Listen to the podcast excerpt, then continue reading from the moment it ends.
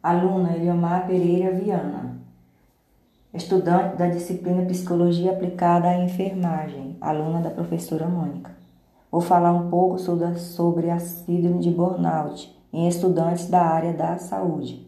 Os estudantes, eles são susceptíveis a desenvolver tal síndrome, visto que cotidianamente lidam com intensas emoções, medo, sendo vulneráveis a alto grau de estresse, bem como uma crescente exaustão física e psicológica.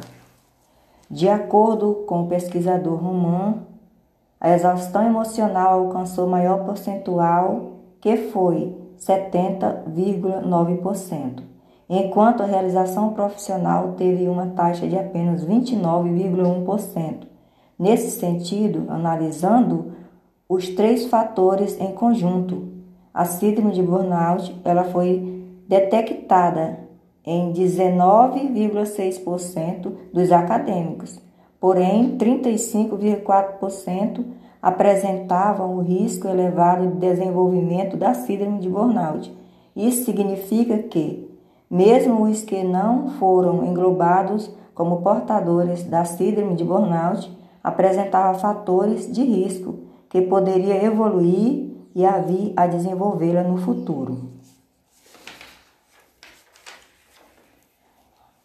A síndrome de burnout é considerada um problema de saúde pública, vista que sua incidência tem aumento significativamente nos últimos anos em diversos países, inclusive no Brasil.